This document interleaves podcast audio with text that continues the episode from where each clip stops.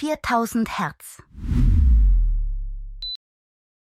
Historische Heldinnen. Inspirierende Frauen der Geschichte. Mein Name ist Clara Schumann.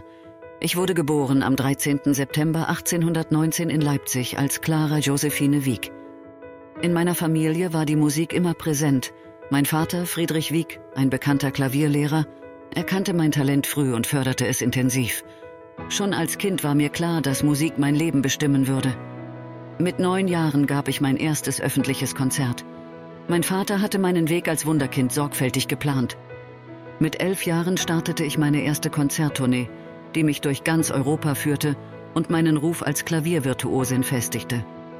Die Liebe zur Musik brachte mich auch zu Robert Schumann, meinem späteren Ehemann. Unsere Beziehung begann in meiner Jugend und trotz anfänglichen Widerstands meines Vaters heirateten wir im Jahr 1840.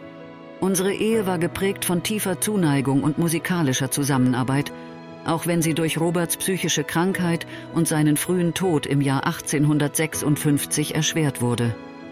Nach Roberts Tod stand ich vor der Herausforderung, unsere acht Kinder alleine großzuziehen. Ich setzte meine Karriere fort, sowohl als Pianistin als auch als Komponistin, obwohl meine Kompositionen lange nicht die Anerkennung erhielten, die sie verdienten. Meine Konzertreisen führten mich durch Europa und bis nach England, wo ich als eine der führenden Pianistinnen meiner Zeit gefeiert wurde. Mein Engagement ging über das Spielen und Komponieren hinaus. Ich lehrte am Hochschen Konservatorium in Frankfurt und war eine entscheidende Kraft bei der Förderung der Werke meines Mannes und Johannes Brahms, dessen enge Freundin und musikalische Partnerin ich war. Trotz der Herausforderungen, die das Leben mir stellte, blieb ich meinem künstlerischen Weg treu. Meine Leidenschaft für die Musik und mein Bestreben, als Frau in einer von Männern dominierten Welt Anerkennung zu finden, machten mich zu einer Symbolfigur für weibliche Unabhängigkeit und Kreativität im 19. Jahrhundert. Mein Name ist Clara Schumann. Ich bin gestorben am 20. Mai 1896 in Frankfurt am Main.